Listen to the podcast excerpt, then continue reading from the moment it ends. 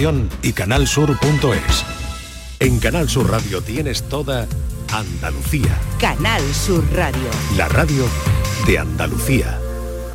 Esta es La mañana de Andalucía con Jesús Vigorra, Canal Sur Radio.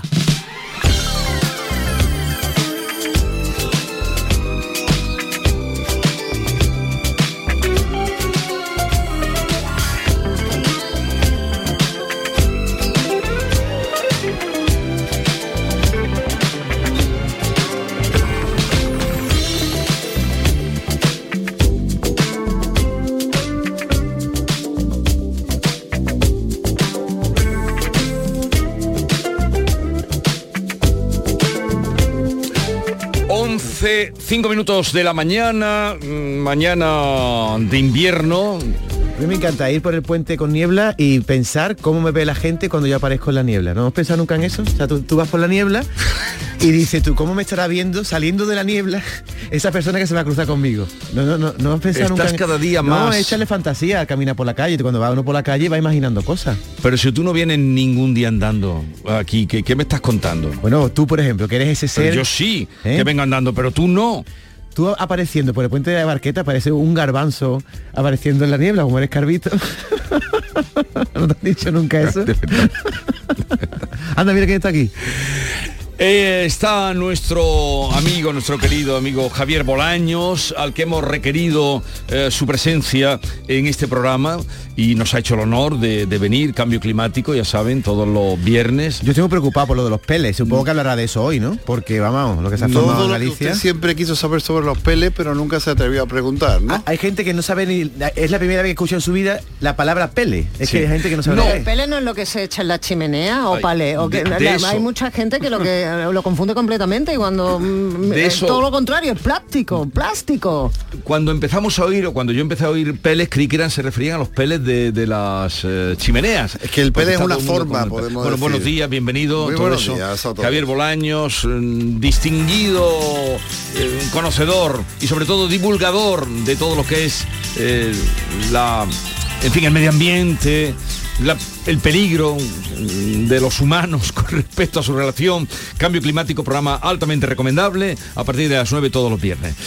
Eh, Los pellets. Los pellets. Los pellets. Eh, ¿Sabes que hemos hablado ya de los pellets aquí? Sí. ¿Tú te acuerdas? Ni Me ni acuerdo, idea. me acuerdo ni perfectamente. Me acuerdo. no pero ¿cómo lo llamamos? ¿Pero cómo lo llamamos aquel día? ¿Cómo, cómo hablamos de los pellets eh, ¿No os y por qué los de, traje lo- de los microplásticos, sí, de la función que hacían, era no era las lágrimas de sirena Eso nosotros lo trajimos aquí hablando hace lo he mirado ahora y fue en octubre del 21 hablamos aquí de las lágrimas de sirena y de lo perjudicial que era para el medio ambiente esas lágrimas de sirena las sirenas que tienen una parte buena una Sí. parte casi idílica y una parte oscura ¿no? que llaman a los marineros a través de sus cantos para que se estrellen pues esta es la parte oscura de la sirena esas lágrimas de sirena que ahora estamos viendo como por millones están llegando a las costas de Galicia pero que no es ninguna novedad quiero decir esto está ocurriendo constantemente. Escuchando esa eh, entrevista que hicimos allá por octubre, yo te digo, de 2021, nos contaban eh, la gente de Surfrider España, que es una entidad, una asociación que se dedicaba precisamente a denunciar este tipo de cosas, como en Tarragona, que es una zona en la que hay una fábrica de plásticos porque el pellet al fin y al cabo es materia prima para hacer plásticos. La botella que tienes tú aquí se hace a través de esos pellets. Sí. Es, es decir, no es un desecho, no es un residuo como he escuchado por ahí. Es una materia prima que se utiliza, que tiene un valor.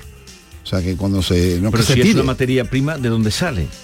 es una materia prima Elaborada, para elaborar después las botellas, por ejemplo. Sí, pero o te pregunto de otros dónde sale, plásticos. sale de una De- fábrica, de la han hecho Claro, la han hecho, o sea, materia de prima, pero está- está claro, fabricada. Claro, claro, es una, un- una manufactura, es un- una pieza de menos de 5 milímetros.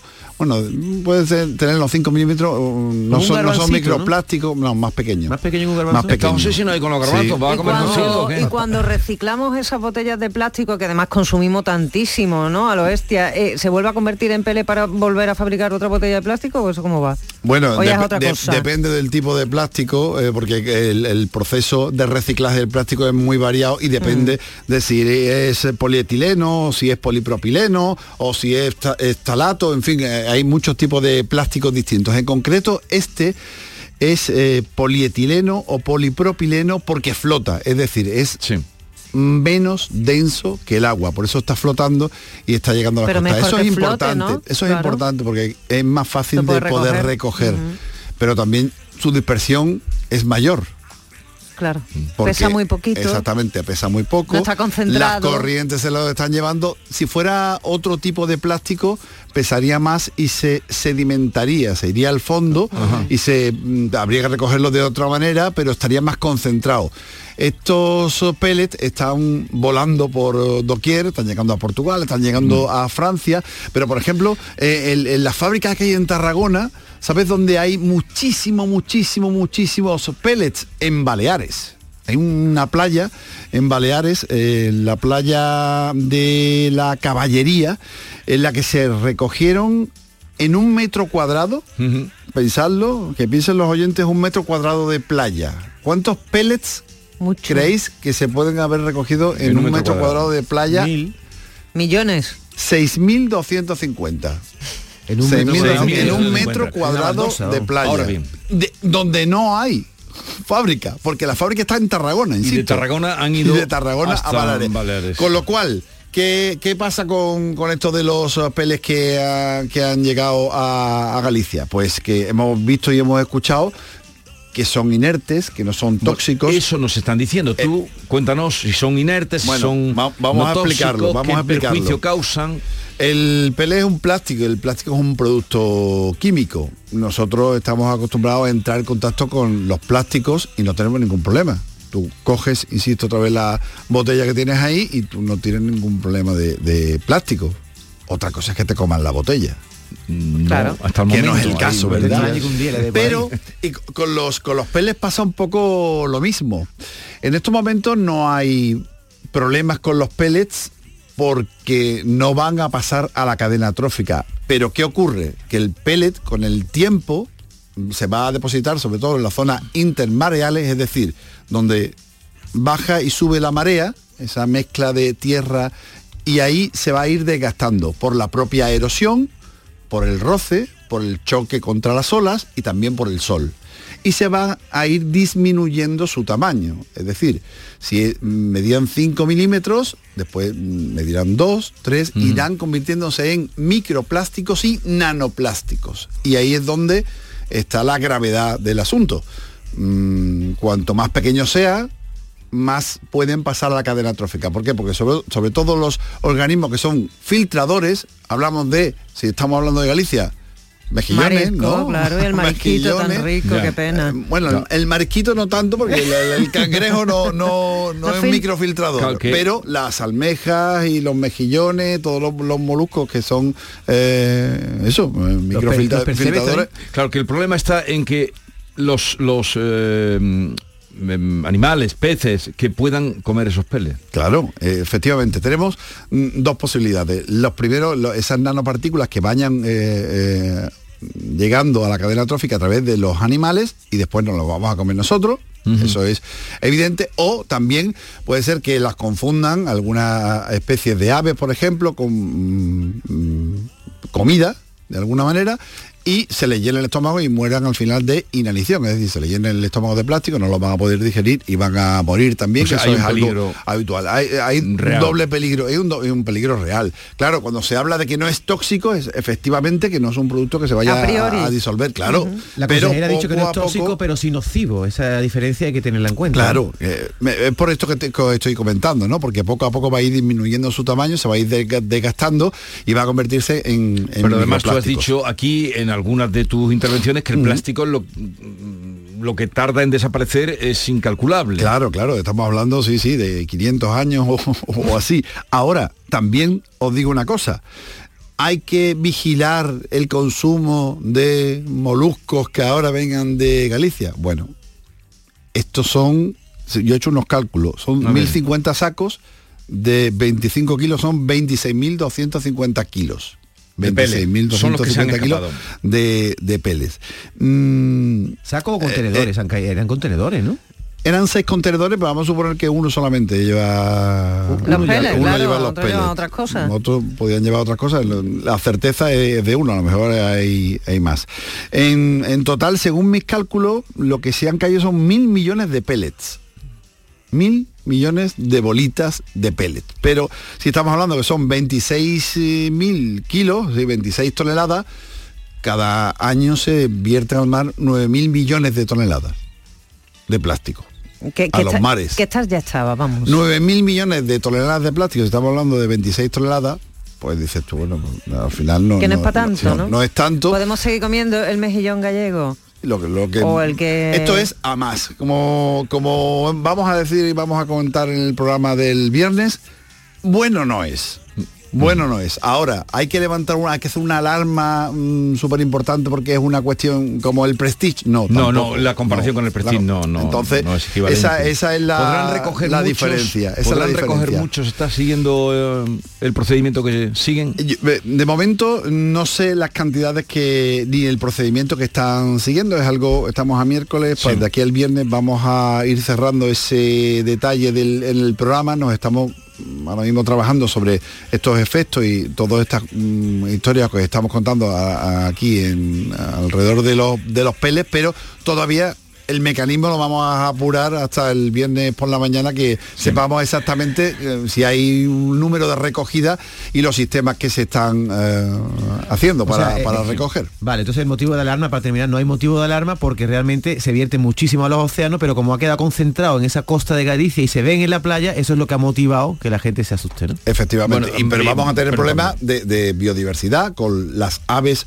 de la zona y con la, con la fauna de, de la zona. Evidentemente, cuanto más recojamos, mejor.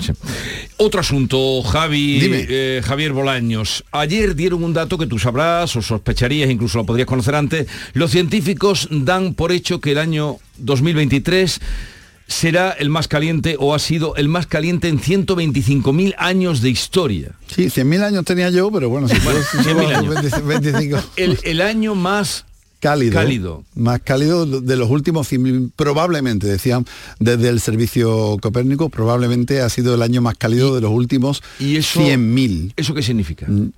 pues eso ¿Qué significa se que hace de eso? la lectura es que no es un año más sino que los últimos ocho años que llevamos han sido los ocho años más cálidos, es decir, seguimos batiendo récords uno tras otro. El anterior era 2016. Mm, No es una cuestión puntual, los récords se baten puntualmente, pero cuando tú estás batiendo récords constantemente, año tras año, lo que tienes que ver es la tendencia. Efectivamente, estamos vi- viendo ahora días fríos, ¿no? Hay mucha gente, "Ah, bueno, es que ahora hay... Hace fresquito. hace fresquito, esto no es bueno, sí, claro, pero la tendencia y la media eh, eh, está siendo superada. De hecho, el año pasado superamos en más de la mitad de los días el 1,5 grados famoso ese del El Acuerdo de París de medio. 2015. Mm. Pues ya lo hemos superado en la mitad de los días. Lo que pasa que para eh, eh, que sea eh, dar constancia de que ese, esa cifra se ha superado, se tiene que superar durante dos décadas. Con lo cual Pero hay, hay Javier, margen todavía. el ¿no? calentamiento de la Tierra ese está más que asegurado. Eso está más que demostrado y entonces, comprobado. tampoco tendría que extrañarnos tanto eh, el hecho de que cada vez eh, vaya aumentando un poquito más y un poquito más y un poquito más la temperatura de, de- de la Tierra, ¿no? es un hecho, no, ¿no? no, no nos tiene que, que extrañar, pero hay gente que lo atribuye a otras cuestiones que no tienen nada que ver con la actividad humana y ese es el gran problema. Eh, eh, es verdad que la- los ciclos eh, que ha sufrido el planeta han sido mm,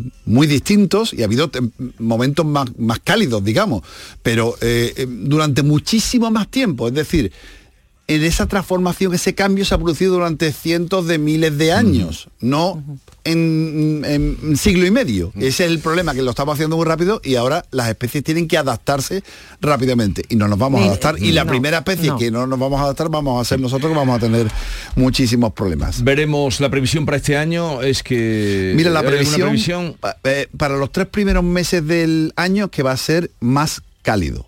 ¿Eh? Y el 2024 va a ser la previsión más cálido que 2023 porque el fenómeno del niño, que es un fenómeno que afecta a la superficie del mar y que hace que aumenten las temperaturas, aumentan las lluvias y aumentan las temperaturas, siempre afecta sobre todo al año después. El niño se activó el año pasado y el año después es este. Y este va a ser más caluroso según las previsiones. Con lo cual, y agarrando a los machos.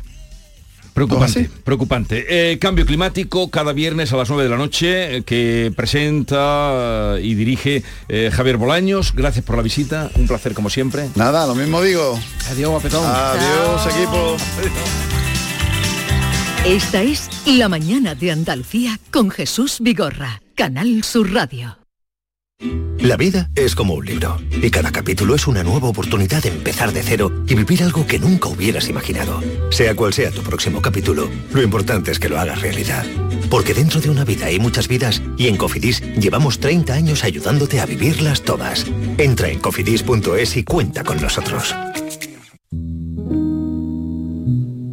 Si abres el libro del bien vivir por la página 9 podrás leer la siguiente reflexión. La felicidad no te la dan los metros cuadrados. La felicidad te la dan aquellos con quien los compartes. Con el cupón diario de la 11 puedes ganar hasta 500.000 euros de lunes a jueves y practicar el bien vivir. Cupón diario de la 11. Te toca bien vivir. A todos los que jugáis a la 11, bien jugado. Juega responsablemente y solo si eres mayor de edad. En cofidis.es puedes solicitar financiación 100% online y sin cambiar de banco. O llámanos al 900 84 12 15. Cofidis, cuenta con nosotros.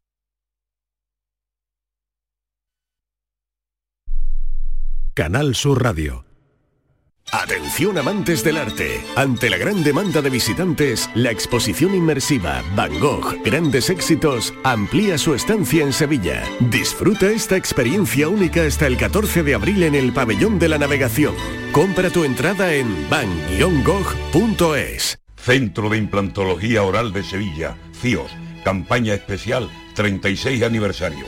Implante, pilar y corona, solo 600 euros. Llame al 954 22 22 60 o visite la web ciosevilla.es. Estamos en Virgen de Luján 26, Sevilla.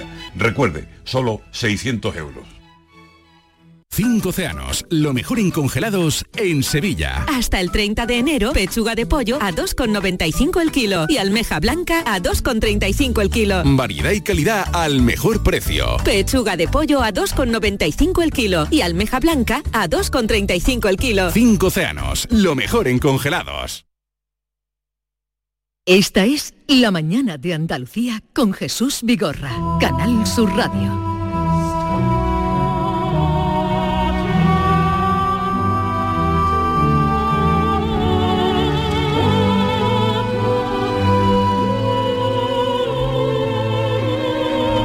Ayer se dieron a conocer las medallas de oro de Bellas Artes, 37 fueron en total los premiados con esta medalla de oro al mérito de las Bellas Artes.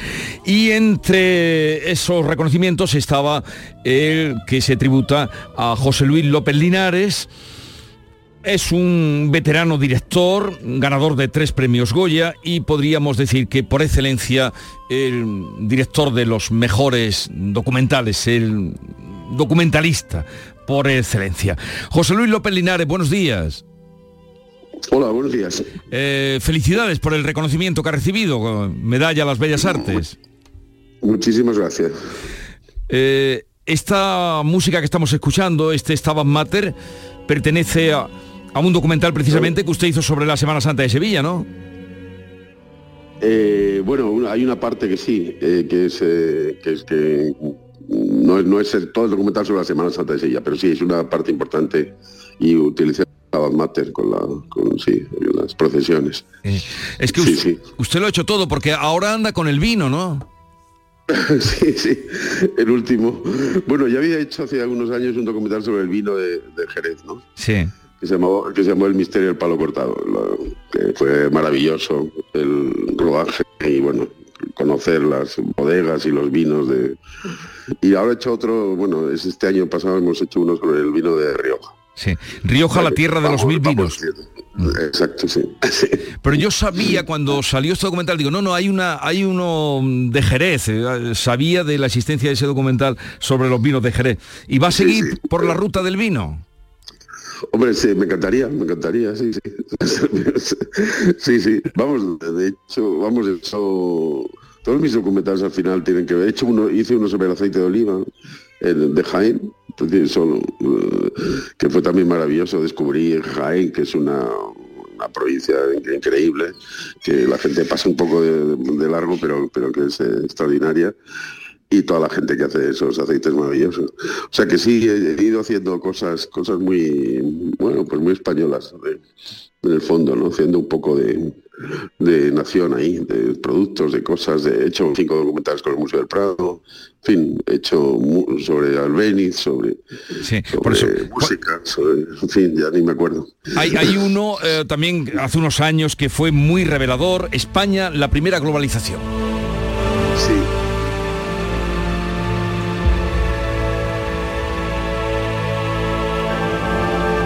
Qué la historia es tan importante?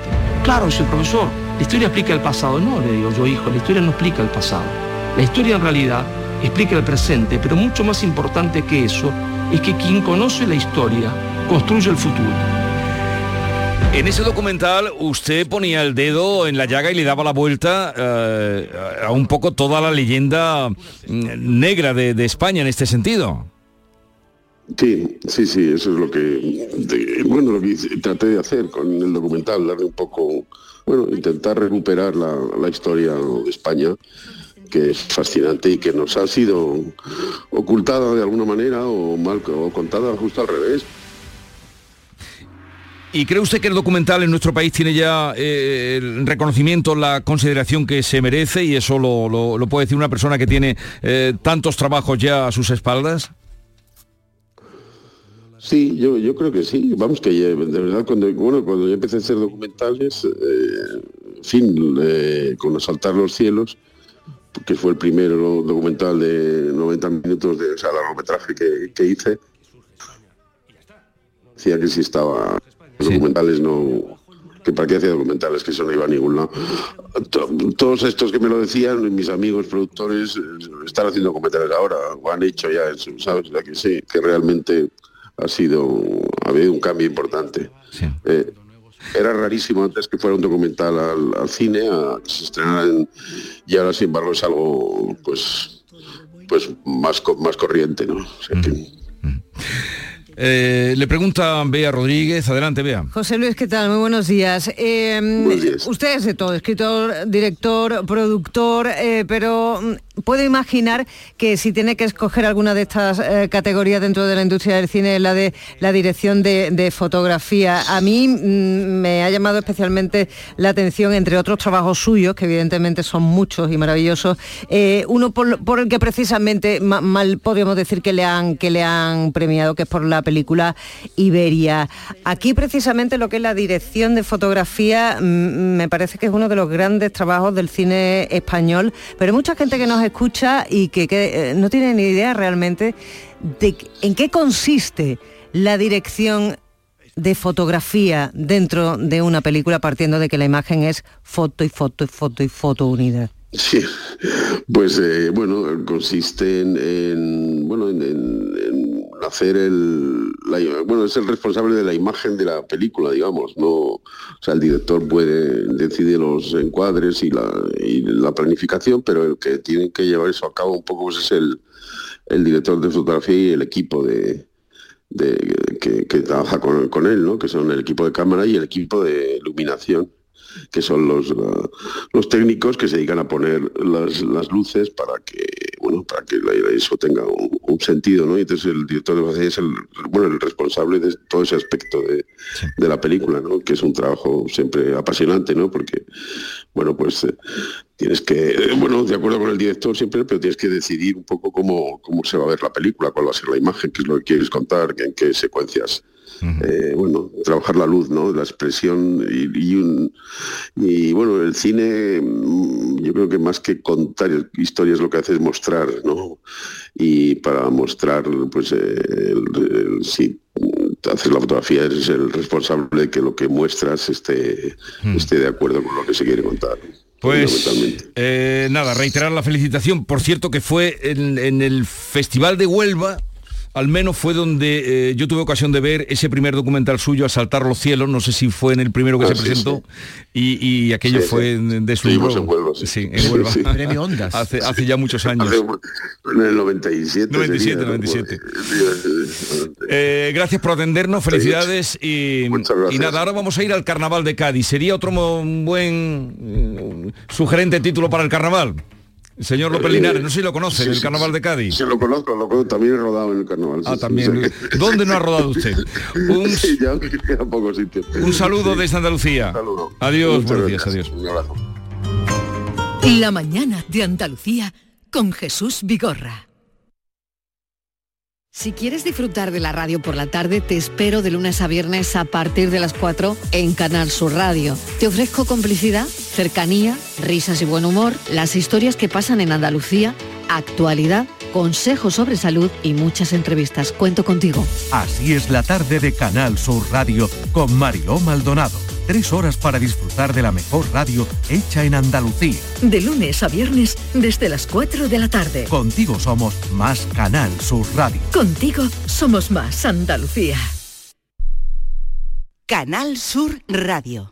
Los guerrilleros, tapicería y colchonería en Utrera, a precios de fábrica. Colchón de matrimonio de 27 centímetros de grosor, lechos independientes, refuerzo en zona lumbar, cara de verano e invierno, valorado en 689 euros, ahora 299 euros. Sí, sí, has escuchado bien, 299 euros. Y por un euro más televisor LED de 32 pulgadas de regalo. Estamos en Utrera, carretera Carmona número 15 en Utrera, Sevilla. Entregas en 48 horas. Vive las rebajas en Los Alcores. Encontrarás todo lo que estabas buscando al mejor precio. Moda femenina, masculina, infantil, calzado, decoración y complementos para el hogar, deporte. No las puedes dejar escapar. ¿Hay ganas de rebajas? A92, salida 7, Alcalá de Guadaira, Sevilla. Centro comercial Los Alcores. Mucho donde disfrutar.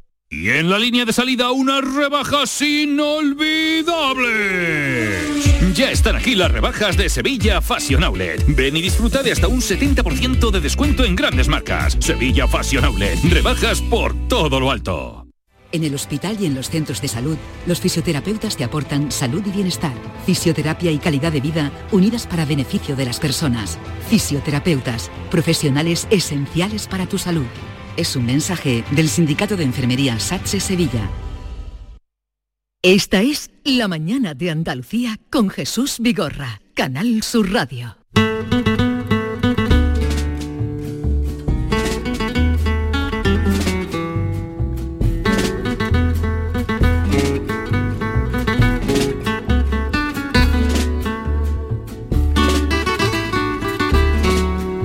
¿Qué te dice esta música, Manolo Casal?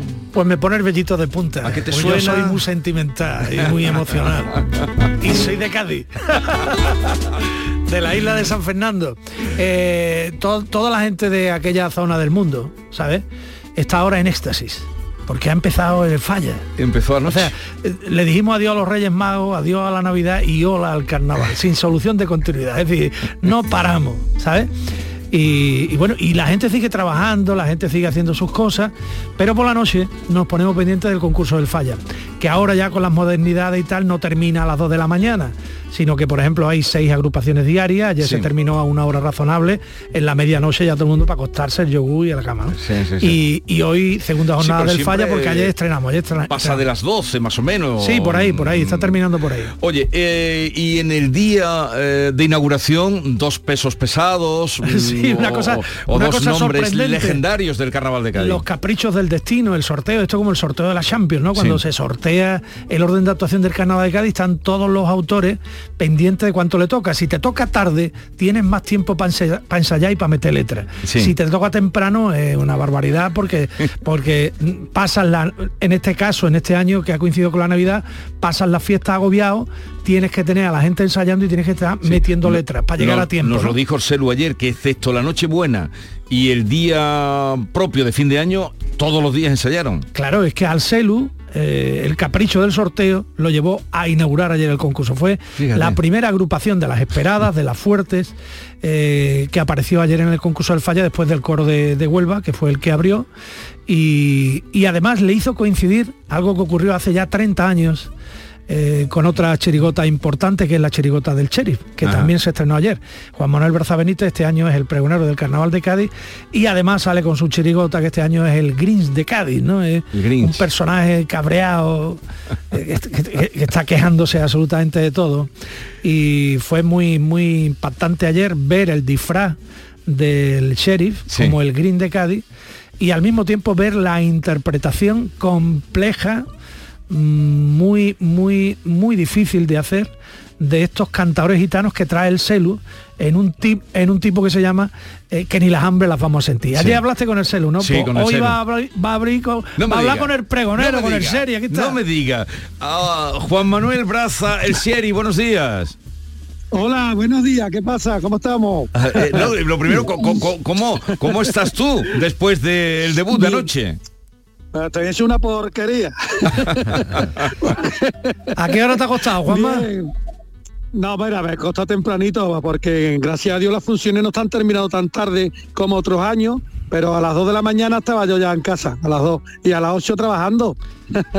El que, manda. que, que es comercial, eh, ahora estás dónde, en qué pueblo? ¿Estás en Cádiz o estás en un pueblo de la provincia? Estoy en Cádiz, estoy, estoy aquí en la zona franca de Cádiz hoy. Hoy te ha cogido Cádiz para hacer tu rutita eh, Sí, comercial. sí, hoy y mañana. hombre. Bueno, supongo, escúchame, supongo que satisfecho con lo de anoche, ¿no? Sí, sí, lo muy contento porque la chirigota conectó y eso ya cuando tú pisas el teatro, se abre el telón y la primera impresión gusta, eso es mucho. Entonces pues ya va, va rodado todo, va y cada cosita, cada, cada cuplé, paso doble, todo ha ido gustando y salimos de allí muy contentos porque conectamos muy bien con el público. Ah, ¿Podemos escuchar alguna cosita? Sí, Manolo, hombre. ¿tienes preparado? Venga, Bueno, vamos. va- vamos a ver, quiero decir una cosa, que el repertorio de ayer del, del Cherry, gustó muchísimo. Desde el principio hasta el final. En la presentación se la dio a Vizcaíno, salió con un escudo del Sevilla Sí. en la solapa izquierda y escondió debajo el escudo del Cádiz. Habló de Vizcaíno, el presidente del Cádiz, eh, que es cadista y sevillista. ¿No? Al mismo tiempo. Eso fue la presentación. Luego en los pasodobles, el Cherry hizo lo de todos los años. Pasodobles melódicos, muy, muy próximos a la línea más clásica de la música de Cádiz, de lo que nosotros conocemos como el 3x4. Pasodobles también muy emotivos. En uno de ellos se refirió a que Cádiz estaba loquita esta noche del estreno del Falla por dos chirigotas, la del Celu y la de él, pero dio un potalazo con los cuplés, Guillo. Y tengo aquí un cuplé que... que ¿Qué has eh, dicho? ¿Dio un Sherry, qué? Un, potalazo, potalazo. ¿Potalazo qué es? Potalazo igual que un pelotazo, pero en vez de Ah, la pues L ponemos la O. Vale, vale, vale, potalazo, ¿eh? para que toda la gente de Andalucía que sigue en el carnaval eh, de Potalazo es un golpe en la mesa. Golpe en la mesa, venga. ¿Vale? Entonces, Sherry, eh, le vamos a poner a Jesús y a la audiencia de su programa el cuplé de las parejas. ¿Te parece bien? Venga, perfecto. Vamos a ponerlo. Vamos a ponerlo y seguimos hablando contigo. El cuplé del Sherry de anoche del Green de Cádiz. En Cádiz siempre adiós pareja que han triunfado. Los Kiko y Sara a media España han encandilado. Morena y Meli lo están petando en cada moro.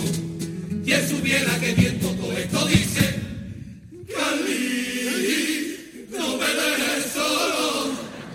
¡Qué porquería! Que aquí haya triunfado, esos son antilucas que 20 años llevan al pie del cañón. Anti el arcadillo que tenía la cresta y Lucas el otro que se ha acabado levantaba siesta.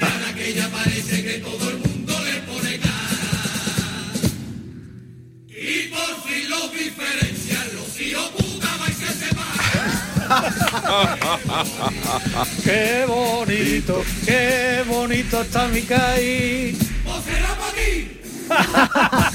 el Green de un malaje. El Gris de Kai. Genial estribillo, Eh, escúchame, Sherry. Y ya te los has aprendido, Manolo, pero sí, ¿cómo? bueno, eh, me lo he aprendido porque el estribillo lo que coge es el estribillo Sí, de de- qué bonito, qué del bonito. profesor Majarete y los niños probeta, una chirigota histórica que se ha convertido en El un himno del carnaval de Majareta lo Cádiz. sabe todo de Cádiz. Escúchame, De- Sherry, tiene WhatsApp verte a ti de malaje, ¿eh? de cabreado, que tú eres la sonrisa de Cádiz, picha mía. Claro, ayer me costó muchísimo, ayer no me podía yo, no me podía parar de reír, pero me tenía que poner ya, adiós. va a saludar, va a saludar ahora mismo. Oye, ¿cuál, cuál- Sí, di- dime. Dime. No, me cuesta, me cuesta aguantar la sonrisa y pero vamos al tipo, ir al tipo. Pero te gusta, te gusta interpretar, te gusta meterte en el papel. Sí, claro que sí. Además este año es muy bonito porque eh, el, el- el papel que hemos cogido es de un malaje y al mismo tiempo soy el pregonero de Cádiz, que lo que le tengo que decir a mi tierra son cosas bonitas. Entonces pues ahí hay un tiro y afloja que la gente pues se ríe. Pues se ríe porque dice, hay que ver pregonero lo que está diciendo. Entonces pues, ¿Te ha llamado Andy Luca, Sherry? ¿El Luca Eh, o- pues mira, ah, no me han llamado, pero seguro que me llaman estos días porque son muy buenos amigos. Incluso hemos te- compartido lo que de ensayo con, con Andy, que, que sacaba así comparsas también, y ensayábamos en el mismo local. Ajá. Y tenemos bastante confianza, vamos. Pero está muy puesto en razón la- el juego que hacen de quién es el gordo, quién es el delgado o el más gordito, porque la última vez que vinieron aquí los dos, claro, yo no me acordaba, eh, los conozco de muchas veces, en muchas entrevistas. Entonces aquí mi amigo David me puso en, el- en- en- en un papelito, me puso el, el más gordito, ¿no pusiste? No pusiste. Lucas. Lo puse ahí muy cerca, que, que Luca lo vio. Lucas lo vio. No me digas. Luca lo vio. Y se mosqueó. No, y se lo dijo, dice, yo soy el gordito. yo soy el gordito. Y yo ahí no sabía dónde meterme. Dice, yo soy el gordito. Bueno, Luca, tú consuélate que del gordo y el flaco yo soy el gordo. Modesto Barragán es el flaco.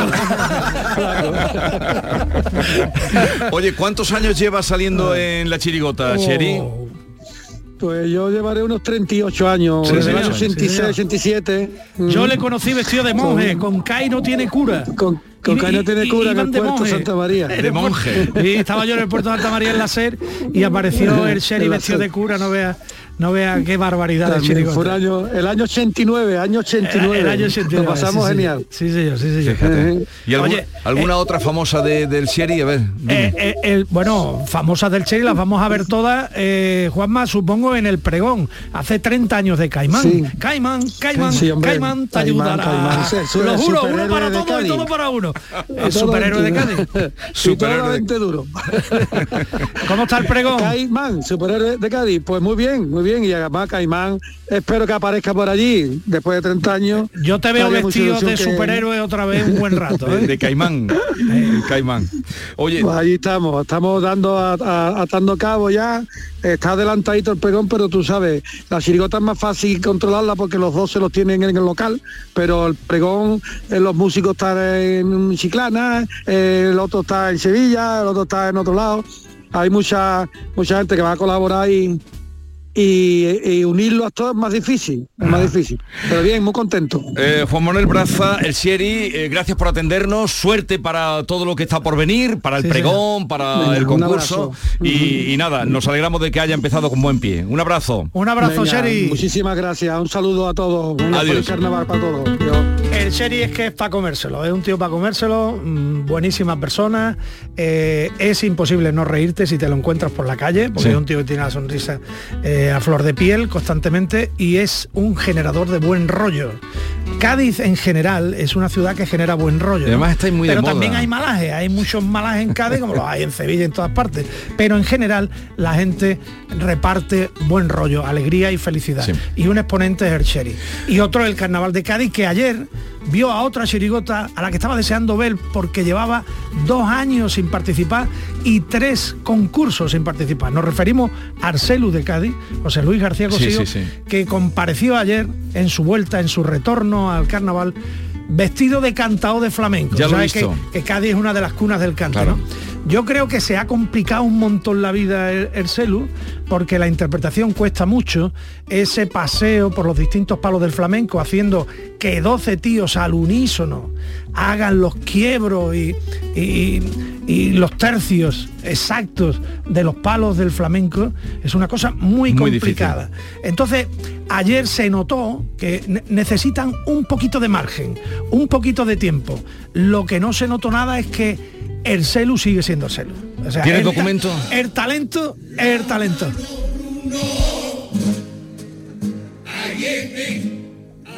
Ayuntamiento que no vaya a meter la manita Bruno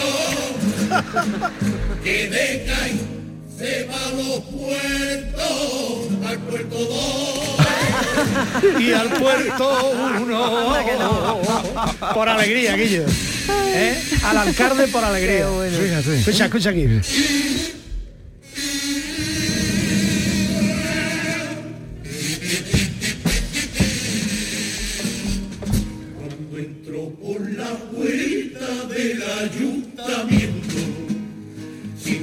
Por sus piernas un hormiguero. Él iba recaído y peinadito y cogido de la mano de la titateo. Un chiquillo que se ha pasado su infancia en un colegio de cura verena.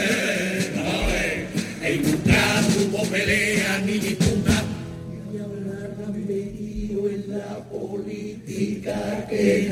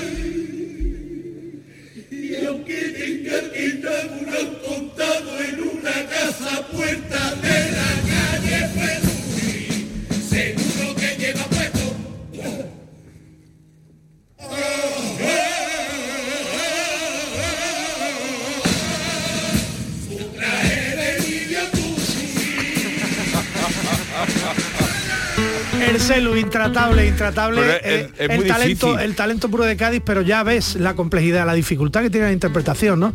Y esto yo creo que enfrió un poquito al público y él se lo tiene que ganar. Él tiene que convencer al público con este producto, tiene margen ahora de aquí a cuartos. eh, para mejorar la interpretación, la vocalización, pero fíjate Pero qué qué difícil se lo ha puesto él mismo, ¿eh? O sea, yo creo que el celu ha vuelto mm, eh, retándose a sí mismo y va a competir primero contra él y después con los demás porque su, su- su talento, su capacidad de generar humor eh, está Pero- ahí, es intocable. ¿eh? Pero lo que tú has dicho de mm, que es muy difícil unir voces. eh, Jesús Quintero, nuestro querido y tan aludido siempre que me acuerdo de Jesús Quintero, le preguntó una vez a Antonio Mairena, maestro, en el flamenco me dicen que hay mucho individualismo. Dice, si habrá individualismo, que a mí a veces me sobra hasta el guitarrista. a Mairena, ¿no? A Mairena, que a mí a veces me Mairena sobra hace gustaba, Mairena hasta gustaba. el guitarrista. Esto lo contaba, yo no sé, lo, se lo he oído contar a, a Quintero que lo contaba muchas veces. Es decir, Hasta el guitarrista, así que fíjate juntar ahí. Bueno, a- a Jesús, pues que sepa la gente que seguimos hoy, Oye, ven por aquí segunda de vez en jornada. cuando. Sí, segunda Bueno, jornada. ¿Y dónde pueden seguir? Vamos a recordarle Vamos a recordar que estamos España. emitiendo por Radio Andalucía Información y por Canal Sur Radio para ámbito de Cádiz en frecuencia modulada y que también estamos transmitiendo para todo el mundo a través de digital.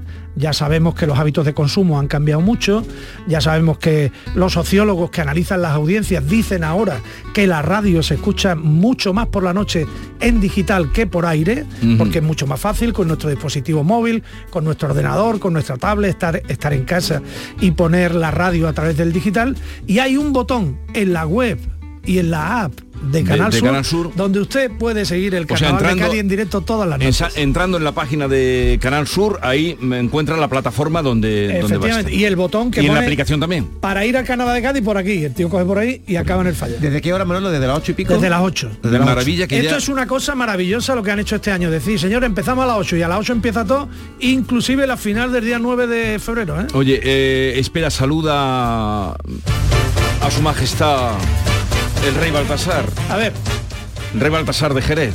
hombre, don Luis. Manuel, ¿qué pasa? Buenos ¿Cómo está, cojones? Comandante Lara.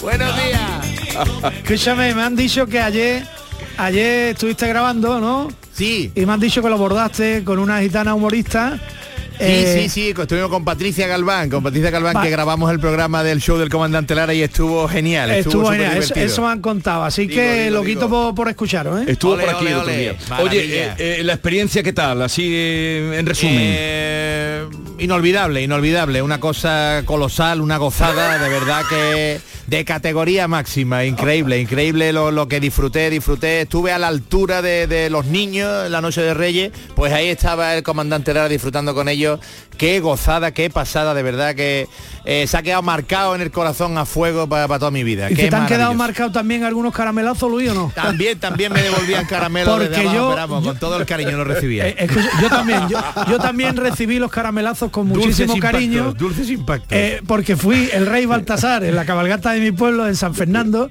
y, y recuerdo mm, bueno una cosa maravillosa muy muy muy sentimental muy emocionante Sí. sobre todo cuando se visita a las personas mayores ¿eh? Eso es, eso Eh, es. sobre todo las personas mayores los niños por supuesto pero visitar lo- los, las residencias de ancianos y eso Sí. es una cosa brutal y luego de la cabalgata recuerdo reírme mucho que me dolían mucho los brazos pero sobre todo cómo esquivaba yo los caramelazos que me Digo, iban digo, mandando juego de desde cada lado que- de la calle que ni Rocky Balboa Ni Rocky.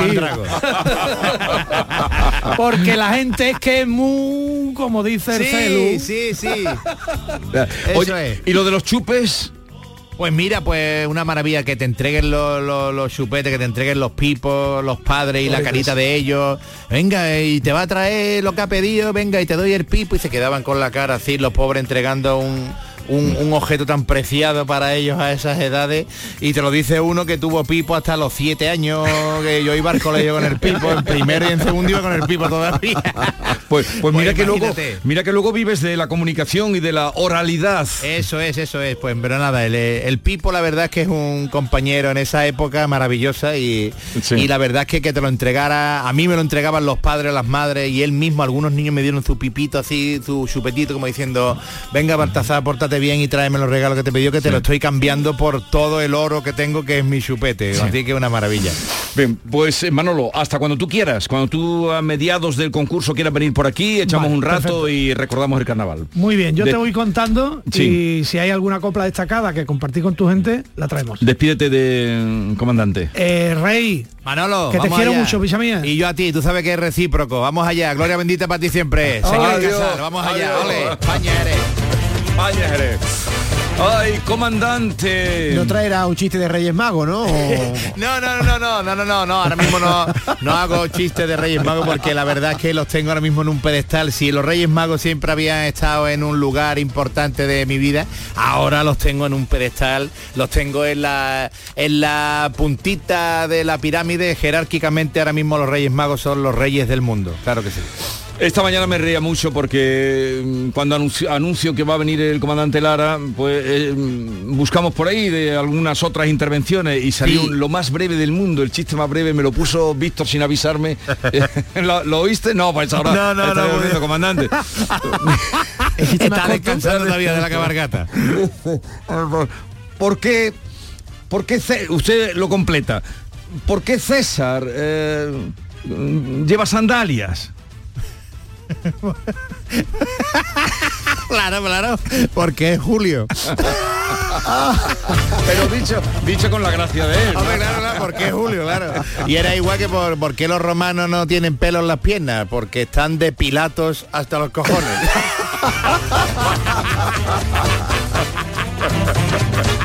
Oye, muy bueno, ¿eh? Estos cortitos son buenos, ¿eh? Como idea. Escúchame, ¿a ti te gusta el paté? Y dice, ¡fua!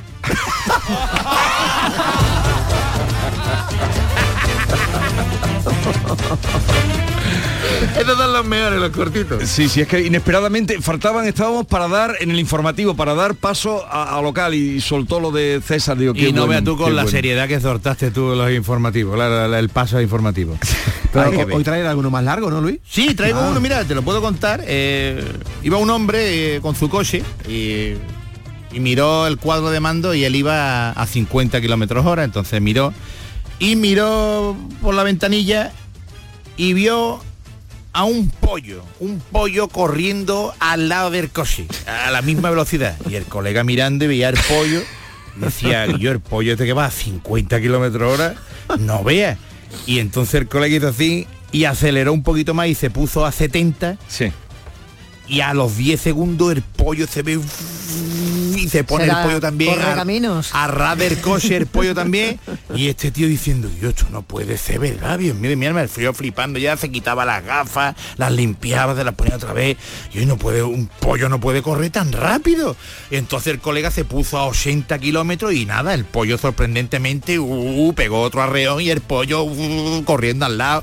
El tío ya en, cerca del pollo eh, mirando al tío eh, y, y vio que tenía tres patas. El pollo tenía tres patas. Se Sí. veían tocando tres patas en el asfalto, pero eran tres. Entonces dice el tío, un, pollo de tres patas corriendo a 80 kilómetros por hora. Y yo, Dios mío, de mi alma, ¿qué va a pasar? Me ha caído malamente la pastilla de la atención esta mañana. ¿Cómo puede ser esto? Es real.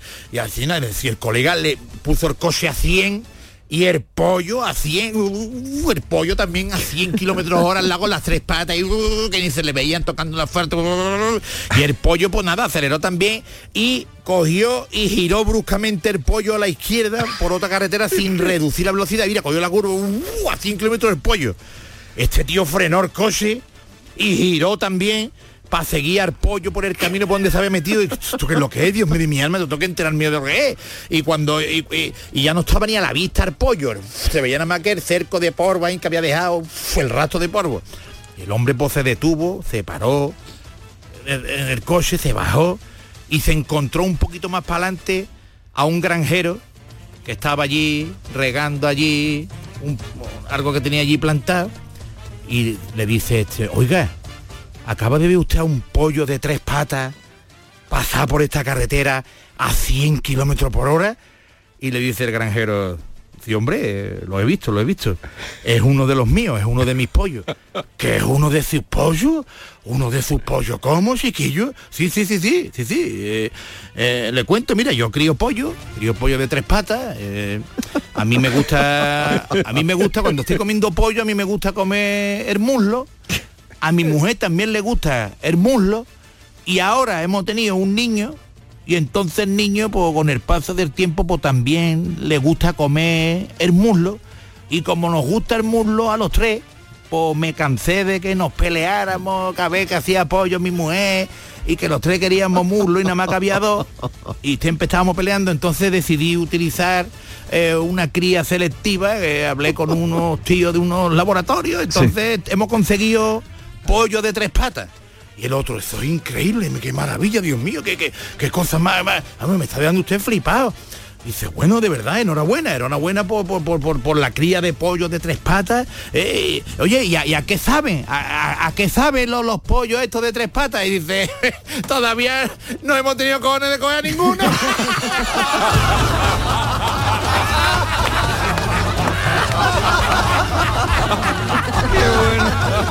podido probar. Qué bueno, qué bueno.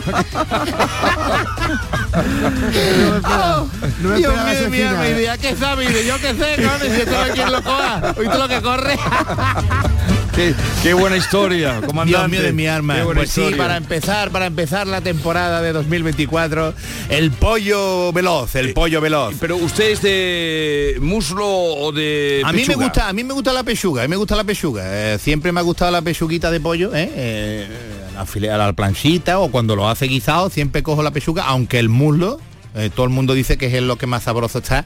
Es que si me cae el muslo no le voy a hacer asco porque... Lo que más la cruje son las alitas, ¿verdad, Luis? Las alitas, las alitas un poquillo, pero vamos, si las hacen bien y bien Están ricas, sí, salpimentadas sí. y bien, La- bien, ¿eh? tienen bien poca- aderezadas. Tienen poca carne, pero la que tienen está muy suculenta. Decir, si ¿eh? la ponen así en picantita y eso, total, te bebe tú allí dos o tres cervecitas Ah. con tu con tu alita de pollo y te pone hasta las manillas, ¿eh? Yo creo que sí. El pollo es una maravilla también, ¿eh? Dice que se, a- eh, se aprovecha del cerdo todo hasta los andares, pues el pollo me parece a mí que va por la misma por la misma ronda, ¿no? Sí, el caparazón se lo puede servir a los perros. Claro, puede hacer, claro que exactamente. ejemplo. Eh, las patitas se la comen también. claro Comandante, ¿cuándo retoma el espectáculo? Viaje con nosotros. Pues este domingo, este domingo, ¿Dónde? este domingo estamos en Tres Cantos, en la localidad madrileña de Tres Cantos, y la semana después vamos a Madrid otra vez al Teatro de la Latina, Vamos Madre también a Teulada y a Petrer, a dos eh, pueblos de la, de la comunidad Hombre, valenciana. Teulada, nada más que Teulada. Y, Teulada y Petrer, ¿eh? Vaya, vaya dos ¿eh?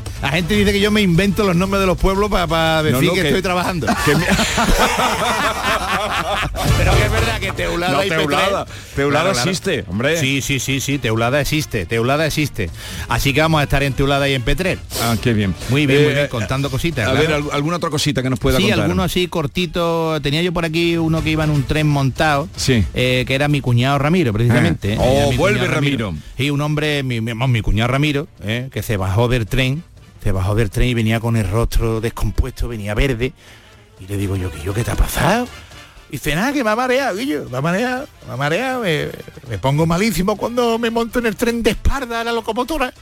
Y he ido sentado de espalda a la locomotora y, y he venido descompuesto de- de- desde el puerto de Santa María para acá, para Jerez, he venido hecho polvo. Le digo, yo, pero ¿por qué no le ha pedido al viajero que estaba sentado enfrente que te cambiase el sitio? ¿Eh? La gente, la gente se muestra siempre amable en esos casos y te cambia ¿eh? el asiento para que no lo pase mal. Y dice, yo lo había pensado, pero es que enfrente mía no había nadie delante sentado.